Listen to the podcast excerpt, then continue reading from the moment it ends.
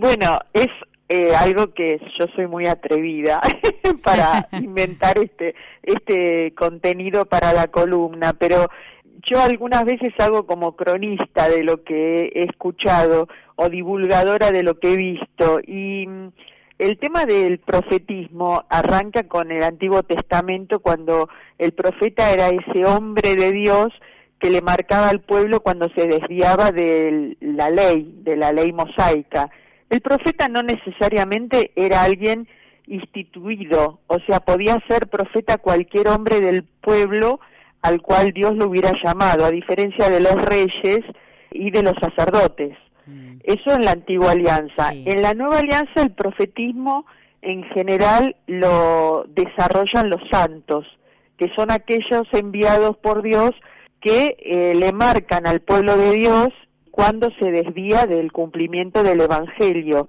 Así que cada santo que aparece en cada momento de la historia es aquel profeta que muestra con sus gestos y con su forma de vivir cómo es vivir el Evangelio. Así que Dios nunca se cansa de regalarnos santos. Mm. Por eso me animé a hablar del profetismo franciscano en el de cómo los franciscanos, a partir de San Francisco y Santa Clara, desarrollan eso de señalarle al pueblo de Dios cómo debe ser su conducta.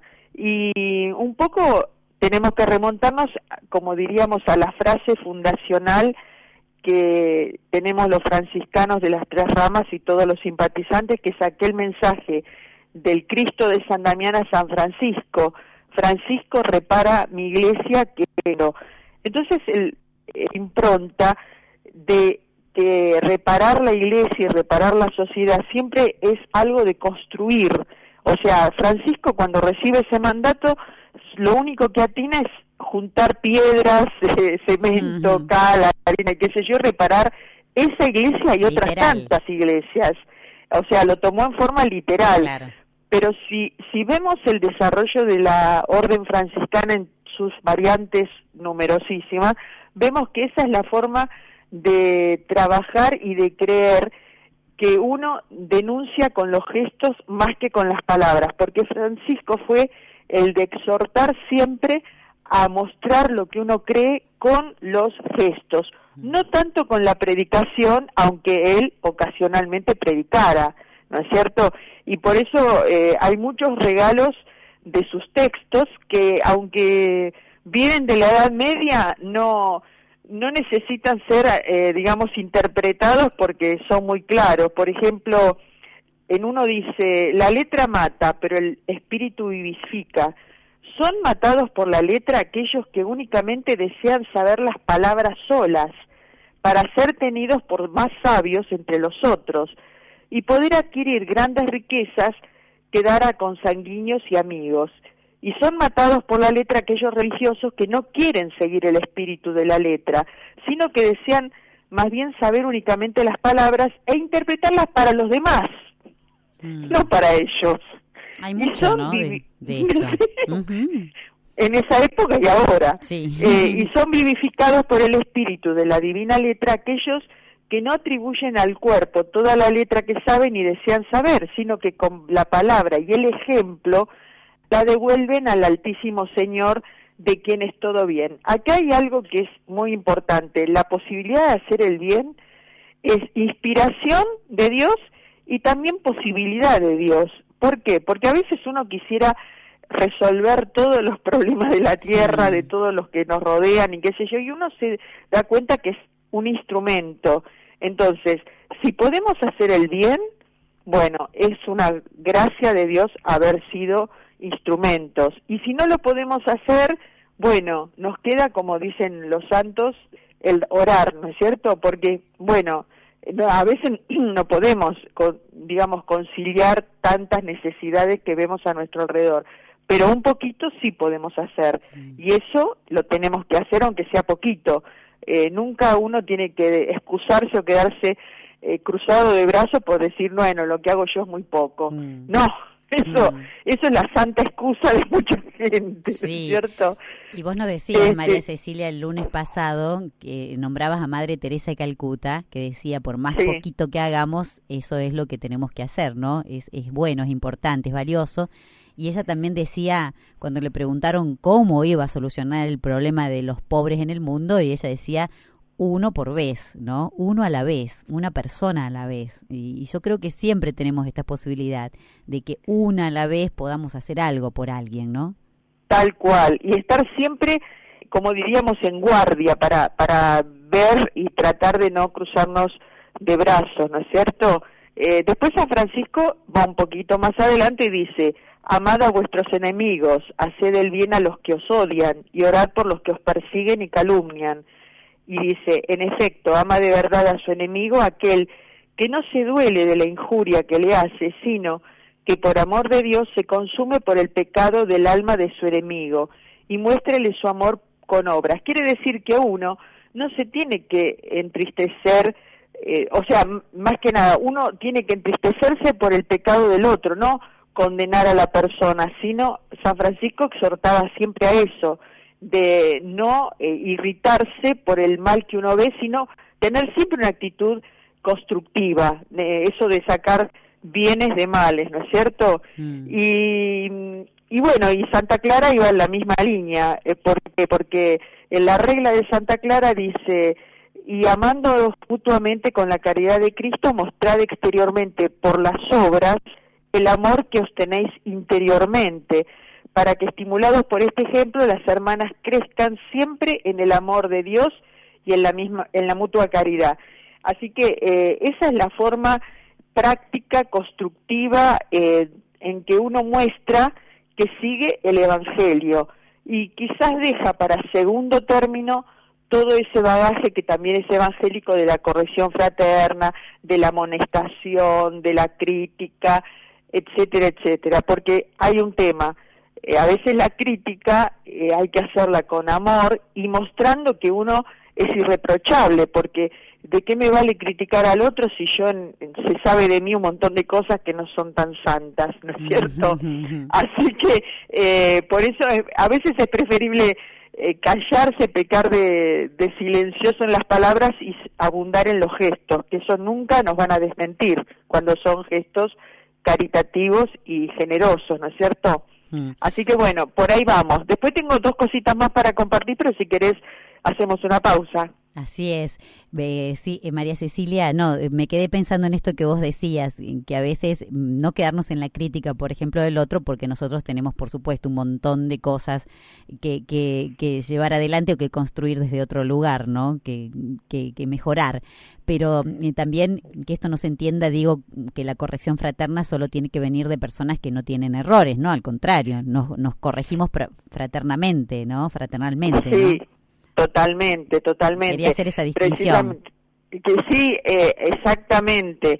Lo que pasa que la corrección fraterna, la más valiosa es la que se hace con los sentimientos de un pecador hacia otro pecador, mm. no un soberbio hacia uno que ha pecado, sino eh, reconociéndonos todos pecadores frágiles, llenos de miserias, pero doliéndonos, como siempre nos pide San Francisco, doliéndonos del mal que hace el otro, no estando contentos porque el otro se porta mal, sino todo lo contrario. En eso yo en uno de los primeros programas decía, ese es como el control de calidad, si a mí me interesa el hermano de verdad que cambie, o en realidad lo que quiero es mostrar todo lo que sé o todo todo lo que me van a glorio de cómo estoy, no tipo actitud de fariseo. Claro, ay, me encantó que lo pudieras aclarar porque esto se da mucho en las comunidades, ¿no? En todas las comunidades, no solamente religiosas, sino en la familia, en los amigos, en el club, en, todos lados, esto, ¿no? Así que me, encantó esto. Un signo entonces o clave para saber si estamos viviendo bien la fraternidad es no dolernos por, por el pecado del, del hermano o del error del hermano, no alegrarnos, ¿no?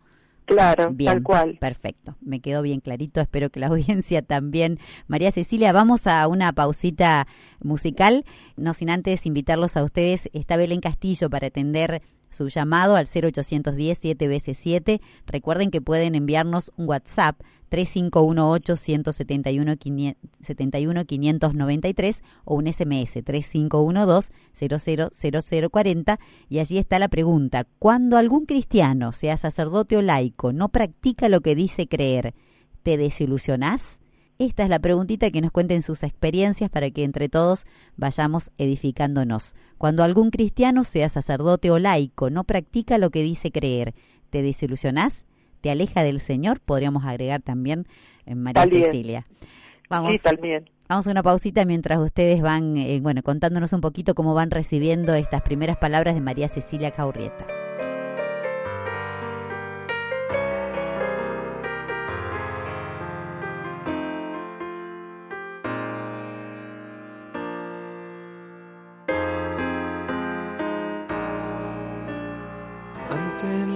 Llamaban nazarenos, después cristianos. Hoy no saben ya cómo llamar a cada grupo, hay tantos. Antes al mirarlos se decían, ved cómo se aman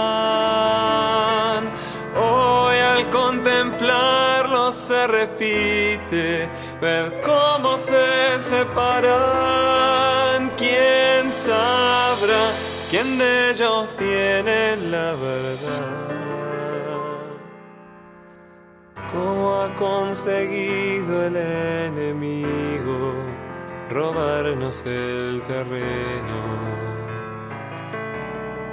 Hemos comenzado a hacer murallas, olvidando lo primero.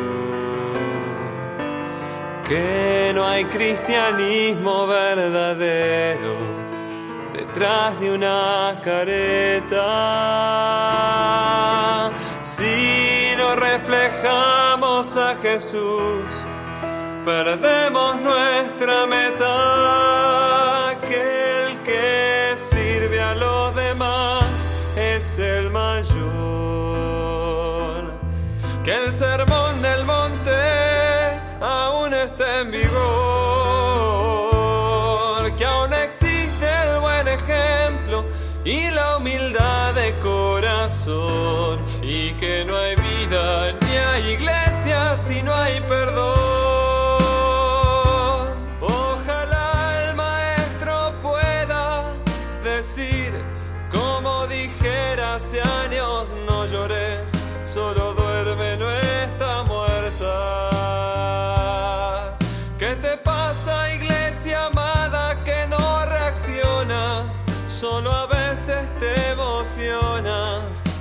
Acabas de cambiar.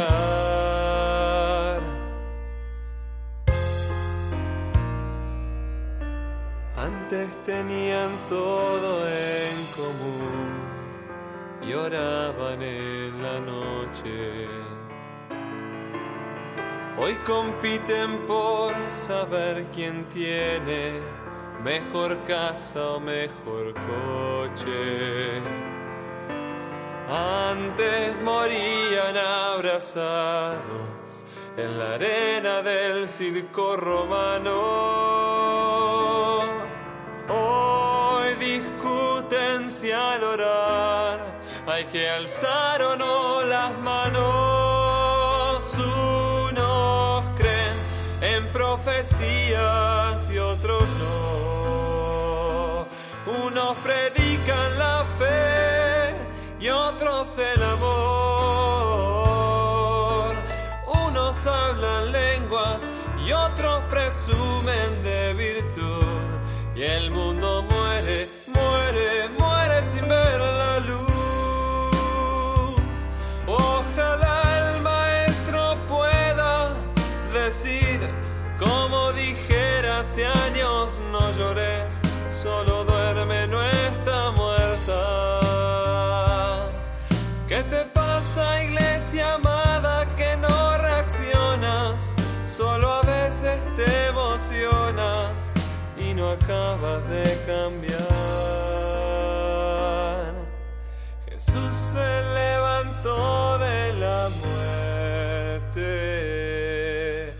acaso a ti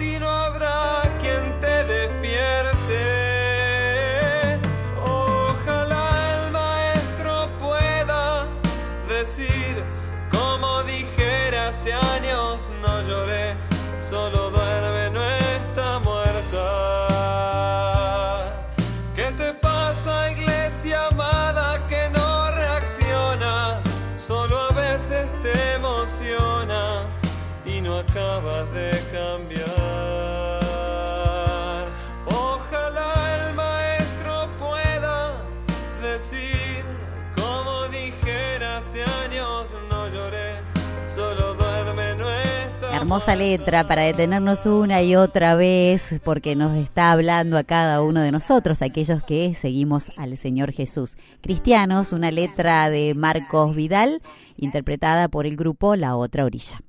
en amor. Hay algunos mensajitos, estamos dialogando con María Cecilia Jaurrieta en este ciclo de espiritualidad franciscana. El tema de hoy es la denuncia profética franciscana, palabras y obras, y la pregunta es, cuando algún cristiano, sea sacerdote o laico, no practica lo que dice creer, ¿te desilusionás? Esa es la pregunta. María Cecilia, hay algunos mensajitos, si querés los compartimos y seguimos desarrollando el tema. ¿Te parece? ¿Cómo no? Bueno. Sí, cómo no. Bueno, por acá Silvia de la Plata pregunta cómo sigue la, la frase que vos dijiste, la letra mata, pero el espíritu vivifica. Era así, ¿no? Sí. Perfecto. Sí, sí. Ahí está respondida por un lado. Y por otro, Regina desde Quilmes, contestando la consigna, dice, sí, me desilusiona su actitud, pero jamás me alejaría de mi Dios, solo rezo por él, dice Regina de Quilmes. Y vive Vivi de Pri- Pringles, a ver, se movió acá un poquito la pantalla, dice, contesta así, sí, muchas veces me ha decepcionado porque uno sigue la huella de Cristo por medio de alguien, generalmente, pero Dios me da la gracia de reflexionar sobre el tema de que todos somos humanos, dice, infalibles, pecadores y estamos en el mismo camino hacia la eternidad. Y eso me ha alentado para no juzgar y rezar más por esa persona, como también le deben haber pasado a alguien con algunas actitudes mías en mis caídas, dice. Gracias por el tema de hoy, es muy bueno. Eh, por aquí dice, sí quise poner infalible, sí, perfecto. Gracias, Vivi de Pringles. Mm, Por aquí, mm, María Magdalena. No, no, no, no es contestando a la consigna. Bueno, algunos mensajitos que ya van llegando, María Cecilia. Interesante el tema, ¿no? Esto de, de Vivi que dice que siempre uno sigue la huella de, de Cristo por medio de alguien. Esto ocurre generalmente, ¿no? Tal cual, tal cual. Eh, pero bueno, eh, Jesús en eh, las citas de Mateo 23 eh, ya nos había advertido en su época. Hay una cita que el Papa también la ha recordado algunas veces. Eh, la, la cita es como para vacunarnos de alguna manera contra esta tentación de abandonar eh, la iglesia por los malos pastores o los malos cristianos. Y esa frase dice, en la cátedra de Moisés se han sentado los letrados y los fariseos. Ustedes hagan y cumplan lo que digan, pero no los imiten, porque dicen y no hacen. Mm. O sea, la letra, siempre un maestro va a explicar bien las cosas, ¿sí o no? Sí, sí. Entonces, intent- intenta eh, eh, explicar bien, exacto, sí.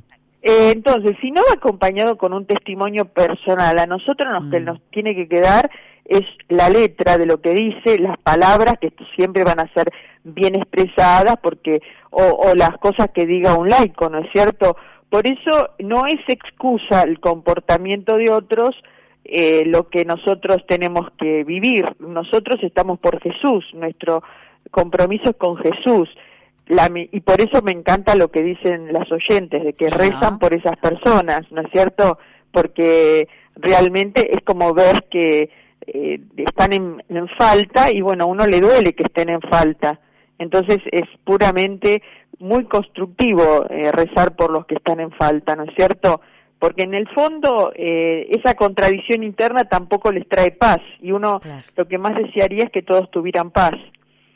Así es, eh, María Cecilia, y lo que dice Vivi de Pringles es que, claro, que seguramente habrá personas que también a ella la vieron eh, de una manera en un momento y después ven- la ven caer, ¿no? Entonces es como que se siente tan pecadora como, como aquel al que, al que ella está por por una u otra razón, eh, no criticando ni juzgando, sino viendo que no está siendo coherente con su fe, ¿no?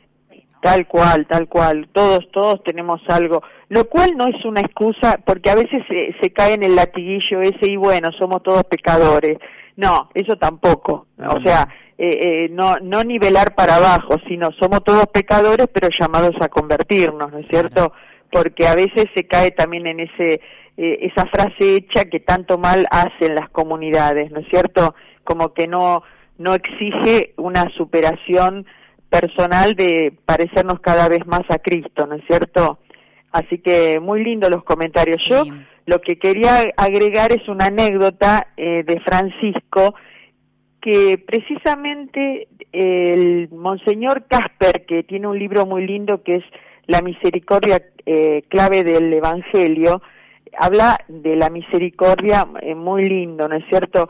Y analiza este texto, pero a mí me me pareció muy lindo eh, ver qué decía San Francisco de ese mismo texto. Parece que el monseñor Casper no lo leyó, el comentario de San Francisco. Porque eh, eh, yo les recomiendo que los que aman la lectura de la Biblia se detengan en leer el profeta Ezequiel en el capítulo 3.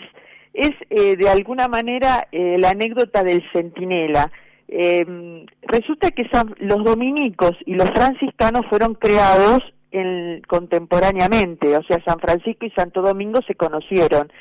Ya de largada, los dominicos eran predicadores, intérpretes de la Biblia, eh, eximios, digamos, eh, anunciadores de la palabra de Dios, mientras que los franciscanos siempre, como vengo diciendo, se limitaban al, al trabajo, a la prédica con el ejemplo, a estar con los pobres, a la oración, a, todos, eran dos carismas completamente distintos. Sin embargo, una vez estando en la ciudad de Siena, se le agregó, se le acercó a San Francisco un eh, renombrado teólogo, que la historia no dice quién fue, un maestro dominico, y le preguntó a San Francisco cómo interpretaba él esa eh, frase del profeta Ezequiel, eh, la frase del profeta Ezequiel condensada, no habría que leer todo el texto largo, dice, si no amonestares al impío de su impiedad, yo te demandaré el precio de su alma.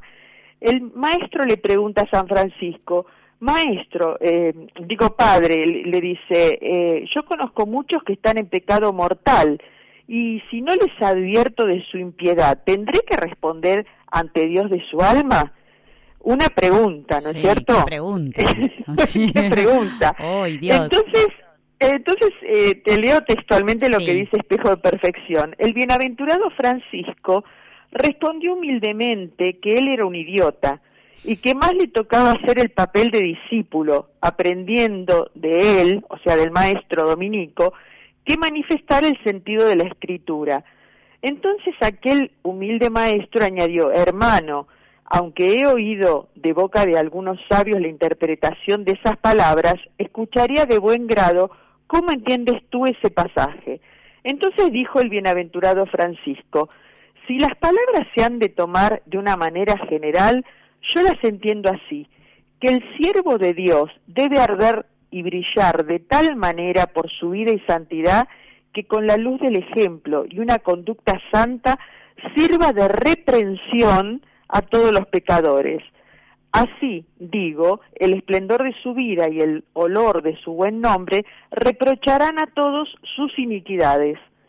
Entonces, quiere decir que la lectura, o sea, él decía, el verdadero, la verdadera reprensión viene de una conducta intachable. Y cuenta el mismo texto, dice, el doctor Dominico quedó altamente edificado y dijo al marchar a los compañeros del bienaventurado Francisco, hermanos míos, la teología de este varón, apoyada en su pureza y contemplación, es águila que vuela. Hmm. Nuestra ciencia, en cambio, se arrastra por la tierra sobre su vientre. O sea, eh, reconoció que esta interpretación lo había dejado sin palabras. impresionante. Es águila que vuela. Claro, y yo comento algo que los que enseñan Biblia siempre dicen, eh, por más maestros de exegesis que haya de las Sagradas Escrituras, los verdaderos exegetas han, siempre, han sido siempre los santos. O sea, los que han encontrado el sabor, el gusto, la verdadera forma de poner en práctica la palabra de Dios han sido los santos de todas las épocas. Y este es un caso, ¿no es cierto? Que Monseñor Casper se lo perdió. Sí, realmente. con esto de exhortarnos, ¿no? Con la vida, porque San Francisco de Asís, como tantos hombres y mujeres que han dejado una huella grande en nuestra iglesia por, su santidad, ¿no? Porque han tratado de vivir de la mano de Dios bien pegaditos a la vid, podríamos decir, eh, realmente en este caso el Papa Francisco siempre nos exhorta, ¿no? Una y otra vez, todos los días nos hace una exhortación. Hacer a los, cuando le habla a los sacerdotes, cuando le habla a los obispos, cuando le habla a los laicos comprometidos o consagrados. Siempre estas exhortaciones eh, son una denuncia, podríamos decir que son una denuncia profética, mm, eh, María Cecilia. Bueno, parece que tenemos transmisión de pensamiento. Yo te iba a compartir con vos y con la audiencia todas las exhortaciones que nos hace el Papa Francisco. Bienvenido, te recibimos. vale la pena recordarlas. Eh, realmente San eh, el Papa Francisco es como que es nuestro, para mí, desde que lo eligieron como Papa, yo siempre dije, es nuestro mejor formador. O sea, uno prende la televisión, busca en YouTube y ya tiene lo que necesita. Y bueno, hay una serie de denuncias proféticas que el Padre, yo las resumí, eh, que el Papa hace en distintas exhortaciones y que en realidad las hace hacia afuera, pero también las hace hacia adentro. Entonces, bueno, si querés las digo ahora o después de una pausa, ¿qué te parece? Vamos a una pausita, sí, vamos a una pausita, nuestra audiencia se queda ahí a la expectativa de esto que nos vas a compartir, María Cecilia. La preguntita que también está en nuestra aplicación Radio María Argentina 1.2.1, recordá que si tenés celular inteligente podés bajar esta aplicación de la radio y escucharnos desde el lugar donde te encuentres a través del celular, ¿no? Radio María Argentina 1.2.1, allí también está posteada la consigna en Facebook, en Twitter y también puedes enviarnos, por supuesto, un mensajito de voz al 0810 7 veces 7. Cuando algún cristiano, sea sacerdote o laico, no practica lo que dice creer, ¿te desilusionás?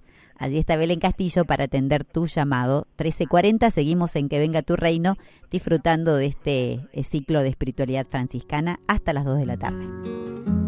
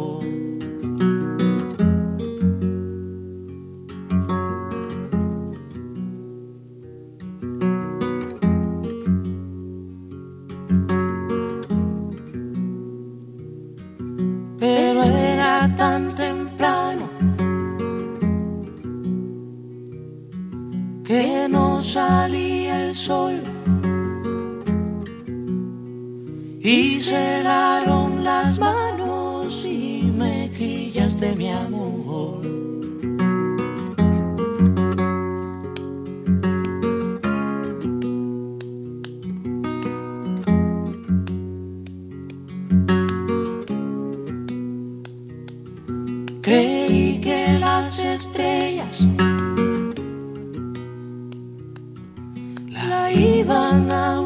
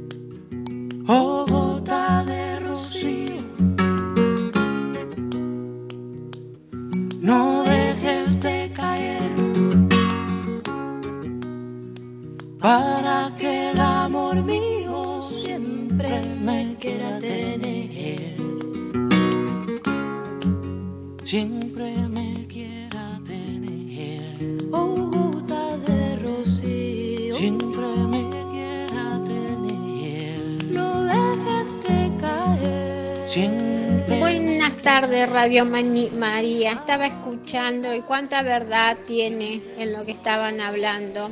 Yo tengo una amiga que también es muy cristiana, dice, entre comillas, vamos a poner, y ella no ha podido perdonar a su esposo ni a su madre.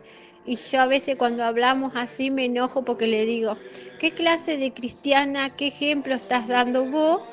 Que, no podés perdonar a tu mamá y a tu, a tu esposo, ¿no? Me parece a mí que eso no se le llama cristianismo y para mí es un mal ejemplo que está dando ella, pero bueno, es mi amiga y yo la amo igual, con sus errores y con sus defectos. Yo he tenido que perdonar a mi madre eh, por muchas cosas que ha hecho en su vida, pero bueno, es mamá y la supe perdonar. Gracias a Dios nos perdonamos las dos y bueno, después en un poco tiempo Dios se la llevó, pero estoy tranquila porque yo la perdoné y yo sé que ella está con, con Dios. Un besito, hermosa su radio, sigan así, me encanta y me acompaña siempre. Gracias, Dominga, muchas gracias. Qué lindo mensaje, María Cecilia, ¿no? Estamos dialogando con María Cecilia Jaurrieta de la Orden Franciscana. Sí, eh, excelente. Lo que tenemos que tener en cuenta siempre es que Dios nos da la posibilidad de perdonar. Eh, tal vez esa persona no, no encontró la forma de pedir o de de alguna manera razonar con respecto al, al perdón, que en realidad el perdón es una liberación más para uno que para el que es perdonado, ¿no es cierto? Mm. Entonces, bueno, pero tampoco uno uno tiene siempre que ponerse en el lugar del otro, ¿no? Eh, vaya a saber por qué no puede perdonar.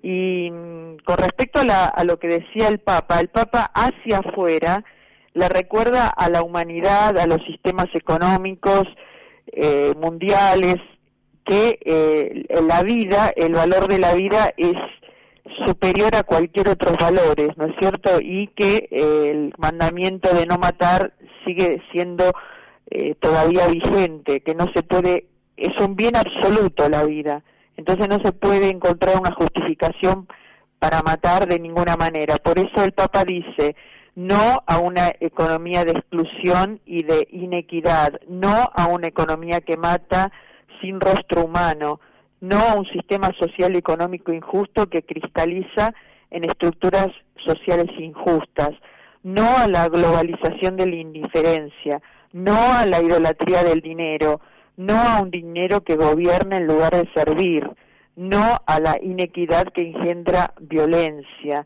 no a la insensibilidad social que nos anestesia ante el sufrimiento ajeno, no al armamentismo, a la guerra, a la trata, no a cualquier forma de muerte provocada. Ahí tenemos que mirarnos a nosotros mismos, ver qué valor tiene para nosotros el dinero, qué valor tiene para nosotros eh, el acompañar a un enfermo, qué ponemos en la balanza si pasamos más tiempo eh, haciendo cuidados a un animalito, por, por bueno que sea tener un animalito de compañía o a una persona, etcétera, etcétera, etcétera. O sea, cuando uno apunta el dedo hacia afuera, tiene que primero apuntarlo hacia adentro, como, como iglesia, ¿no es cierto? Y hacia adentro las críticas que hace el Papa también nos llegan, porque son directamente eh, hacia los cristianos. Francisco critica las actitudes de los cristianos contrarias al Evangelio, no a la mundanidad espiritual, no a la apatía pastoral, no al pesimismo estéril, no a los profetas de las calamidades, no a los desencantados con cara de vinagre, hmm. no a los cristianos tristes con cara de funeral o de cuaresma sin Pascua, no a la guerra entre nosotros. No nos dejemos robar la comunidad ni el Evangelio, ni el ideal de amor fraterno, ni la fuerza misionera, no a los que creen que nada puede cambiar, no a una iglesia encerrada en sí misma y autorreferencial, no a una obsesión moralista, que olvida el anuncio gozoso del Evangelio, no a los pastores que se creen príncipes de la Iglesia y están siempre en los aeropuertos, no al clericalismo, no a los que desean volver al pasado anterior del al concilio, no a la falsa alegría y sonrisas de azafata, no a los que convierten los sacramentos en aduanas y a la confesión en una tortura, no cortar la fuerza misionera de la religiosidad popular que es fruto del espíritu, no convertirnos en expertos de diagnósticos apocalípticos, no reducir el Evangelio a una relación personal con Dios y a una caridad a la carta, no a una religión reducida al ámbito privado y a preparar almas para el cielo. No es suficiente no caer en errores doctrinales si somos pasivos o cómplices de la injusticia y de los gobiernos que los mantienen. Yo me eh, centraría en el tema de la caridad a la carta porque me llega muy, muy de cerca, porque eh, el domingo va a ser la jornada de los, por los pobres, ¿no es cierto?, que institucionalizó el Papa. Y yo invitaría, y de hecho acabo por una red interna de mis hermanos franciscanos, los, los acabo de invitar a que hagamos todos un gesto fraterno comunitario, no algo individual, vayamos todos juntos a escuchar a algún enfermo y no por ahí el dinero es importante, pero más importante es la persona, es el tiempo, el tiempo que pasamos con el hermano, el tiempo que le miramos a los ojos, el tiempo que le sonreímos, el tiempo que perdemos en hacerle un trámite, en comprarle un remedio, en hacerle un mandado a comprarle el pan. Eh, acá en las grandes ciudades uno toca la soledad, esa soledad, ese abandono y comprende muy bien por qué muchos ancianos, por ejemplo, se suicidan. Así que eh, esa es la parte que nos toca como, como hermanos, como cristianos, que el Papa lo ha denunciado con todas las letras siempre y que nunca eh, podremos eh, cumplirlo acabadamente, pero bueno, por lo menos como decía la Madre Teresa, ponerse, un, ponerse una persona al hombro, eh, decir, bueno, yo me ocupo de ir a hacerle algún servicio, no plata, no darle plata, quizás lo de menos, sino eh, asistirlo, que, que vea una persona, bueno, es terrible, es terrible, pero también nosotros los cristianos tenemos que ser esperanzadores y tenemos que decir eh, esto, pero más, más que nada ponerlo en práctica. Eh, obras, eh, no solamente palabras. No solamente, dice, no palabras, ¿no? Sino no solamente. Las palabras son importantísimas, eh, pero más que nada es este contacto cara a cara, ¿no? Que, que, al que nos invita San Francisco de Asís y el Papa Francisco que lleva este carisma como, como baluarte, ¿no? en su vida. Gracias María Cecilia. Te cuento algunos mensajitos antes de, de cerrar el programa que han llegado, dice Darío Daniel, Daniel Emilio, me encanta escucharlas y escuchar la enorme misericordia franciscana.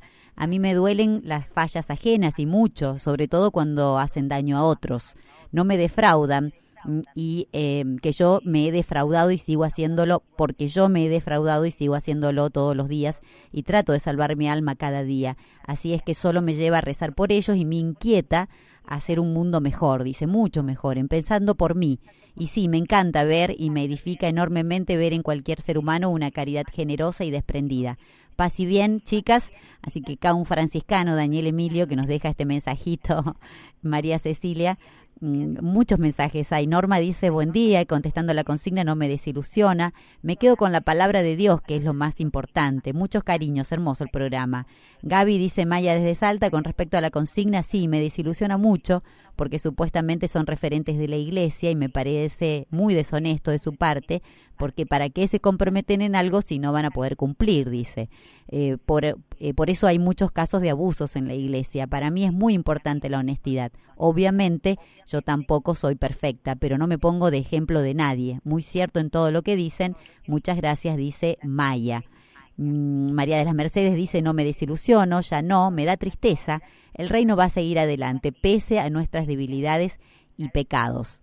Bueno, Vivi de Pringles se vuelve a comunicar y dice, escucho el audio de una hermana que habló recién, el perdón es una decisión del alma y cada uno tenemos nuestro tiempo, dice, el camino del perdón es una etapa de duelo y que si le pedimos la gracia a Dios, esa etapa nos ayudará a crecer. Vivi, escuchamos un mensajito grabado, María Cecilia, y ahí Hola, te doy la palabra. Tardes. Llamaba por el programa y por lo que están hablando y la pregunta, quería hacer una pregunta con respecto a lo que es el perdón. Eh, si la persona en realidad, la otra persona ni pide perdón ni se arrepiente o dice una verdad a media, ¿qué actitud hay que tomar en este caso como cristiano? Gracias. Bueno, ahí había una consulta, María Cecilia. Tenemos un minutito para hacerla. sí, el perdón siempre es una decisión de uno de dar eh, una carta blanca, de dar algo más, un crédito más, ¿no es cierto?, para seguir un vínculo. Si la relación es dolorosa para uno, uno perdona, pero tiene toda la libertad del mundo para no seguir viendo a la persona que lo ofendió, pero siempre eh, tenemos que hacer el esfuerzo y Dios nos ayuda a perdonar. Pero eh, voy a repetir algo que escuché en mi parroquia que me pareció sensacional. Eh, cuando mm, no sepamos cómo perdonar, acudamos a un sacerdote o a alguien, algún acompañante espiritual que nos alivie y que nos cuente cómo podemos hacer. Eh, como hizo Pedro, que le preguntó a Jesús, ¿hasta cuántas veces tengo que perdonar? Bueno, mm. ese, esa prédica de ese sacerdote acá en mi parroquia, la medalla, fue brillante, porque es una interpretación que nunca había escuchado y que realmente es muy sensata. Yo no puedo perdonar, quiero perdonar, bueno, busco a alguien que me asesore como haría ante un problema común de la vida cotidiana y recurrir a un experto.